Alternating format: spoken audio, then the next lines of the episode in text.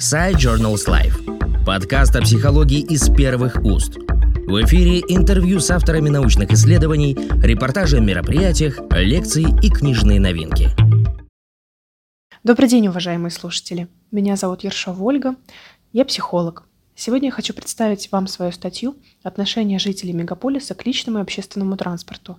Она была опубликована в журнале «Современная зарубежная психология» Московского государственного психолого-педагогического университета. В данной статье представлен обзор существующих на текущий момент зарубежных исследований отношения жителей мегаполисов к личному и общественному транспорту, а также факторов, которые влияют на формирование этого отношения. В ней вы можете увидеть исследования, проведенные в различных крупных городах Германии, Норвегии, Шотландии, Австралии и Китая. Первая часть статьи посвящена изучению влияния пандемии COVID-19.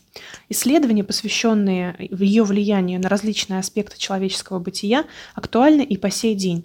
Так, например, в исследованиях китайских коллег отмечается, что понимание людьми понятия «безопасность» личного и общественного транспорта значительно изменилось. Если ранее данная категория рассматривалась в основном с точки зрения двух аспектов преступности в транспорте и дорожно-транспортных происшествий, то после того, как COVID-19 появился в нашем мире, общественный транспорт стал восприниматься как менее безопасный, ввиду того, что э, сам по себе э, вообще общественный транспорт способствует распространению воздушно-капельных и вирусных патогенов. Общественный транспорт – это услуга массового характера, по виду э, чего сама по себе она становится крайне небезопасной. Ряд исследований фокусируется на изучении особенностей само, самоощущения пассажиров в общественном транспорте, а также на особенностях их, их восприятия информации, чтобы оценить внутренние психические механизмы, которые лежат в основе ощущения безопасности в общественном транспорте. Так, например, сегодня очевидно, что регулярное информирование о том, что заражение происходит в основном в общественном транспорте, вызвало высокий уровень тревоги у пассажиров и спровоцировало понижение уровня удовлетворенности общественным транспортом. Однако не только COVID-19 способен влиять на отношение к общественному транспорту. Так, например, исследования, проведенные в Шотландии, отмечают, что на выбор человеком вида транспорта влияют его аффективные переживания, связанные с этим транспортом. Так, например, пользователи личных автомобилей более чувствительны к факторам переполненности и, обществе... и антиобщественному поведению в общественном транспорте, чем его постоянные пользователи. Кроме аффективных переживаний, на выбор транспорта влияют также время в пути, стоимость проезда, расстояние, возраст пассажира, его образование и уровень дохода.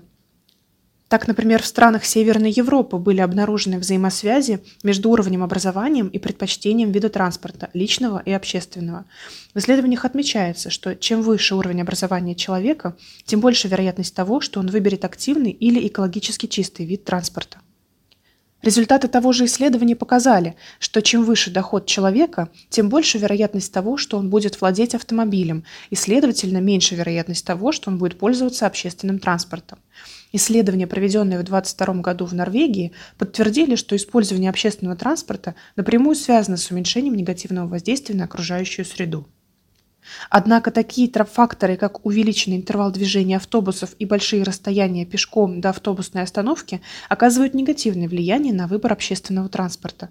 При этом личный транспорт также может вызывать негативные переживания у жителей больших городов. Одним из наиболее значимых факторов в формировании такого отношения является наличие или отсутствие парковки. В исследовании 2017 года предположили, что ограниченный доступ к парковке является единственным наиболее эффективным способом сокращения количества личных автомобилей на дорогах больших городов. Так высокая плата за парковку может способствовать переходу жителей больших городов от личных автомобилей к общественному транспорту. С этой точки зрения нельзя оставить без, без внимания такие виды транспорта, как каршеринг и райдпулинг. За рубежом они рассматриваются в рамках понятия «совместная мобильность». Каршеринг хорошо известен российским пользователям. Он означает арендные, отнош... арендные отношения с а, организацией, представляющей автомобили, в качестве альтернативы личному автомобилю. Райдпулинг же – это услуга коллективной перевозки нескольких не связанных между собой людей в соответствии с их необходимостью. Пассажиры могут влиять на место посадки, пункт назначения и сроки поездки, но не на маршрут. Каршеринг и райдпулинг представляют собой транспортные услуги, которые могут дополнить общественный транспорт и заменить личный автомобиль, благодаря чему происходит сокращение числа автомобилей на дорогах.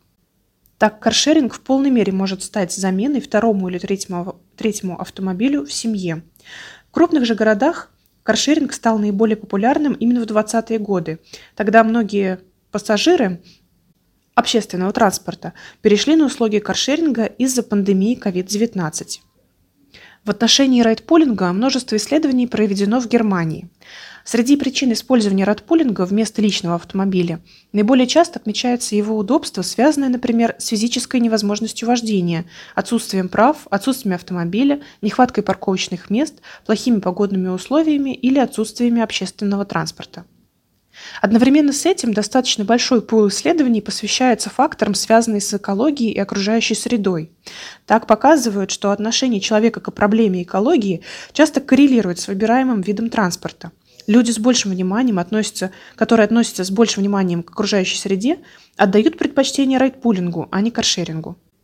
Множество зарубежных современных исследований базируются на теории запланированного поведения, которая основана на а, психологических переменных человека, коренящихся в социально-демографических характеристиках, особенностях личности, жизненных ценностях и окружении. Теория запланированного поведения широко применяется именно в транспортных исследованиях для понимания предпочтений человека в использовании автомобилей. А, среди факторов выделяются социальные нормы, автомобильная гордость, а также культура и символика.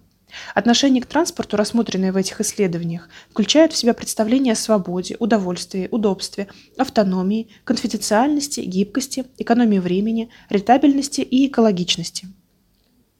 В 2021 году перечисленные выше мотиваторы были рассмотрены и в качестве препятствий на пути к использованию каршеринга, райдпулинга и общественного транспорта.